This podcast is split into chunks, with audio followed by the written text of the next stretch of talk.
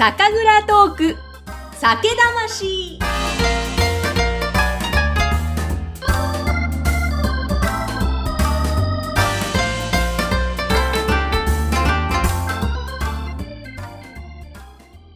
皆さんこんにちは酒魂の山口智子です。さあ、前回に続きまして、今回も石川酒造18代目、石川八八郎さんがゲストです。よろしくお願いします。はい、よろしくお願いします。あの、前回、ハーモニカええ演奏してまでもう贅沢にありがとうございます。またやっちゃったって感じだな。結構リクエスト多いんですか？もうそそ、そそどかされるって言っちゃ悪いな。こう、おだてられるとついやっちゃうんだよな。だそうです。皆さん、あの、蔵に来た際にはリクエストしてみてください。いつでもポケットに入ってるから。さ。ね、そうそう、あの、今日素敵なサムエ、サムエのね、ええお姿で、そのサムエの胸元をパッと開けたら、なんかね、ピストルが入ってるんじゃないかみたいな。そう、ハーモニカ入れですかね、それ専用の。ちゃんと持ってらっしゃって、もう本当に、専用じゃないんだよ。本当にリクエストを答えていただいてありがとうございました。ええーさて、今回のこの酒魂はですね、クラウドファンディングでご支援をいただいた大凪幸太郎さんの提供でお届けしていきます。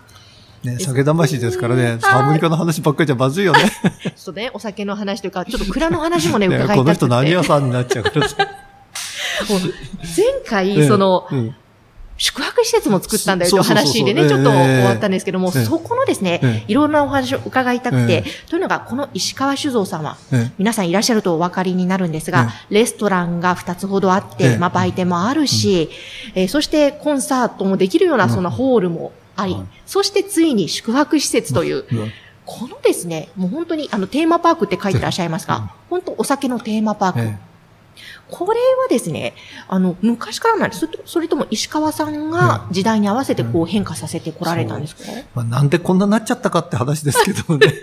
素晴らしいですよ。あのね、はい。まあ、まあ、むか、まあ、順を追って話しますとね、うちが酒を始めたのがね、13代、僕が18代なんで、13代目のおじいさんが酒始めまして、えー江戸の後半ですよ。で、それまでは農家ですよ。で、お酒を始めて、でもね、50、4、50、5、60年はね、お酒はね、そんな本業じゃなかった。へえ。で、本業になったのは今度戦後なんですね。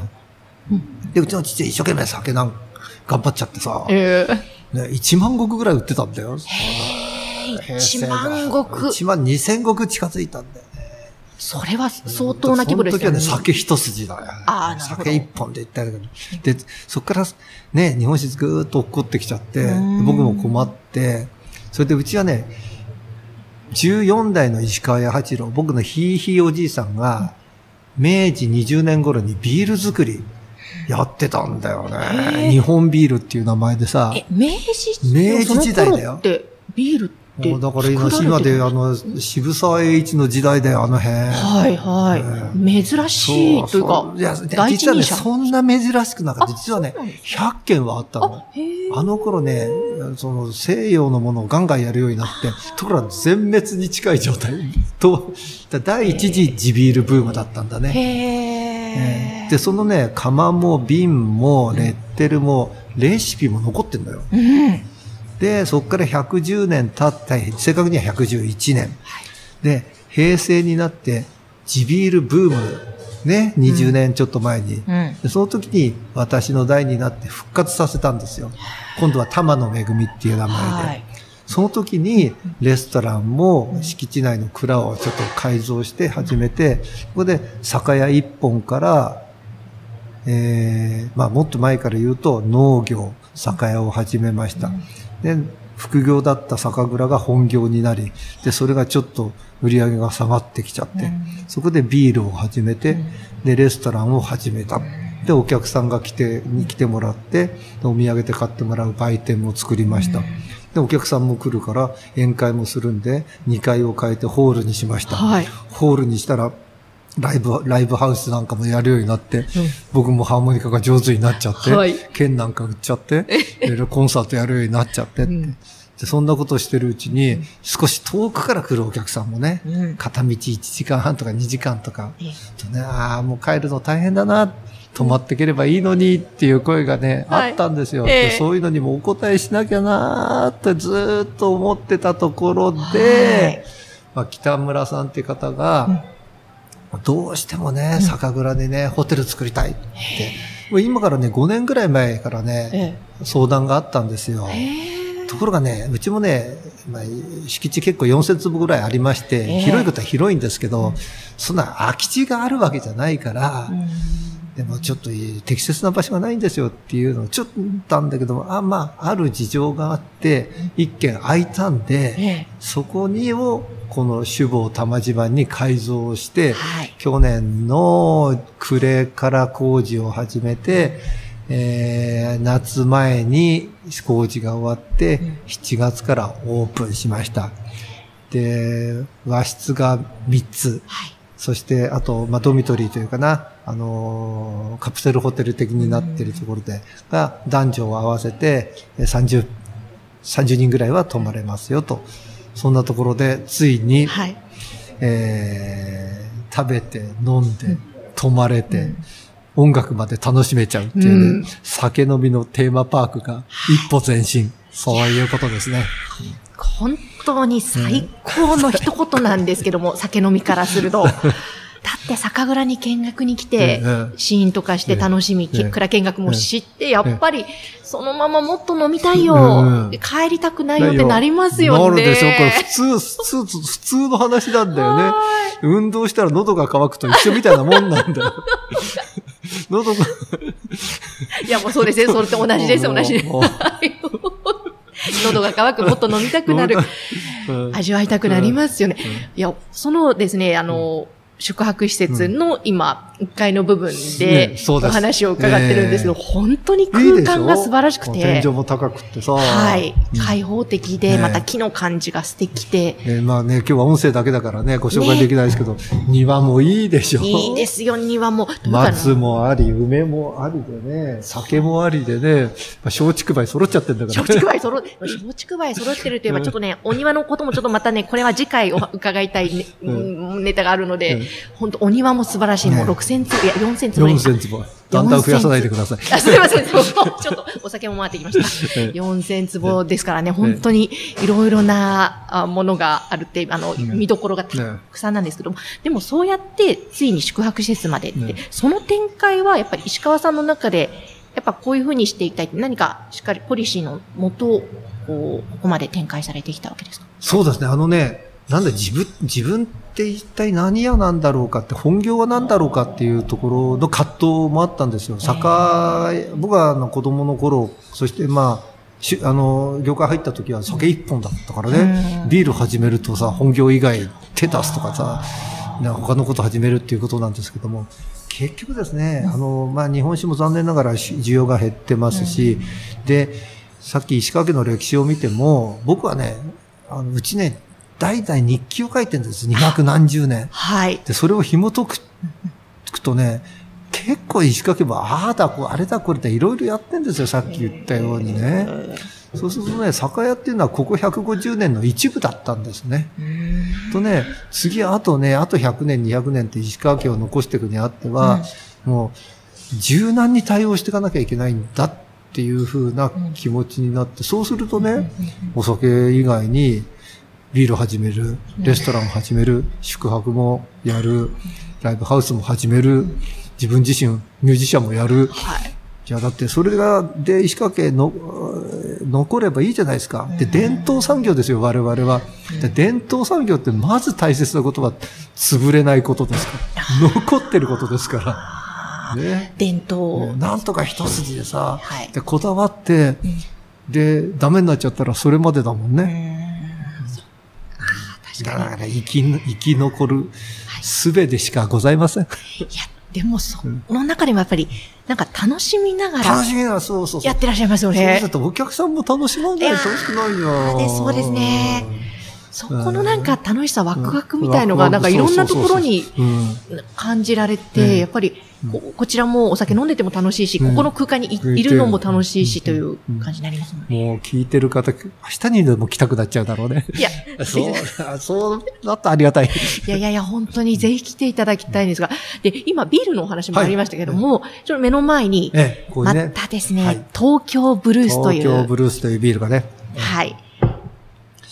さ。さあ、これね、ええ、あの、僕、ブルースミュージシャンね。ブルースミュージシャンだから東京ブルースにしたわけじゃないんだよ、実はですね。そうなんですか？これはですね、東京にコンタツさんっていう問屋さんがあって、はい、つくらさんって社長なんだけどさ、仲いいんだけどさ、あの人がさ、太郎、太郎さん、東京ブルースって名前考えたんだけどさ、東京ブルースってビール作んない、売るからさ、なんていうことで、俺もね、でもね、俺としてはね、ここは多摩なんだよね。うん。俺、多摩、多摩の人はね、俺、多摩の人、俺はね、東京と多摩は違うと思ってんだよね。お、うん東京なんかと一緒にされちゃ困るって。えだからつくらさんがさ、そんなこと言わないでよって、そんなこと言ったら東京ディズニーランドどうなっちゃうのって言うから、じゃあまあ、作らせていただきますって言って、うんうんで、まあ、俺もブルースミュージシャンだからさ、はいで、できたのがこの東京ブルースセッションエールでね。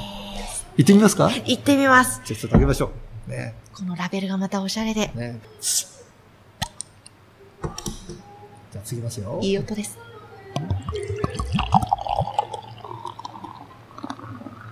いい山だね。いい泡だし、いい色ですね。琥珀色です。ね東京ブルースラベルにも音符が描かれてますけども。そうなんです。ね。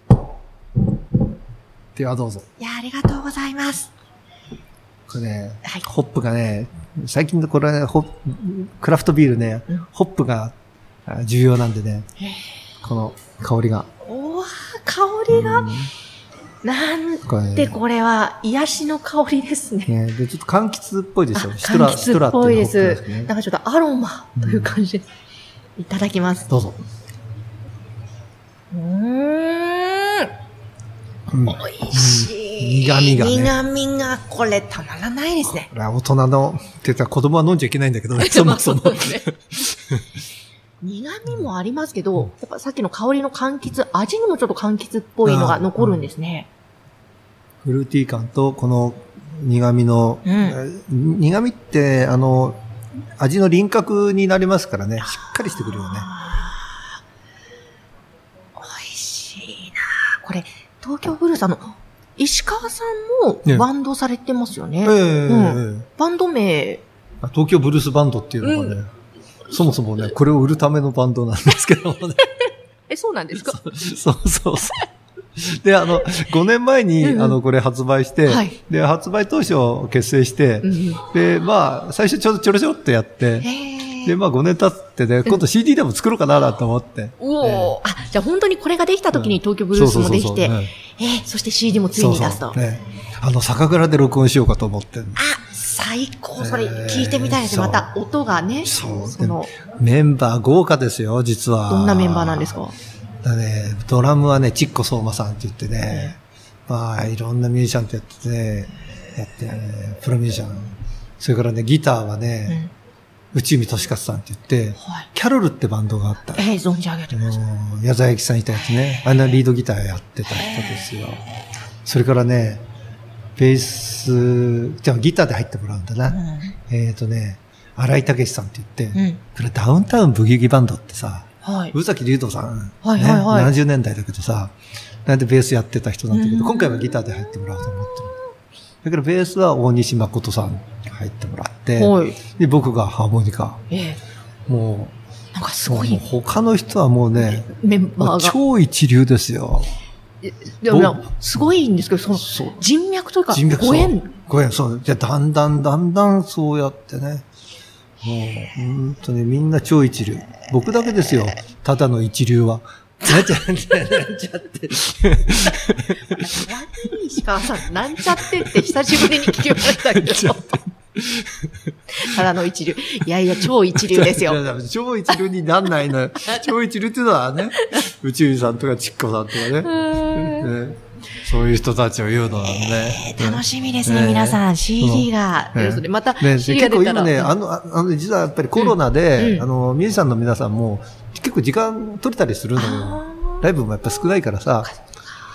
だからじゃあちょっと、録音でも、なん、レコーディングでもなんて。ーうんあ、いいチャンスとか、ねいいタイミングただまあこれから曲もいろいろ考えなきゃいけないんだけど、ええまだ構想中ではあるんだけど、はい年内には、ん年内には着手。ねしたいなと。わ 着手。うん。あ、酒蔵で録音した CD う。んああ、言っちゃった。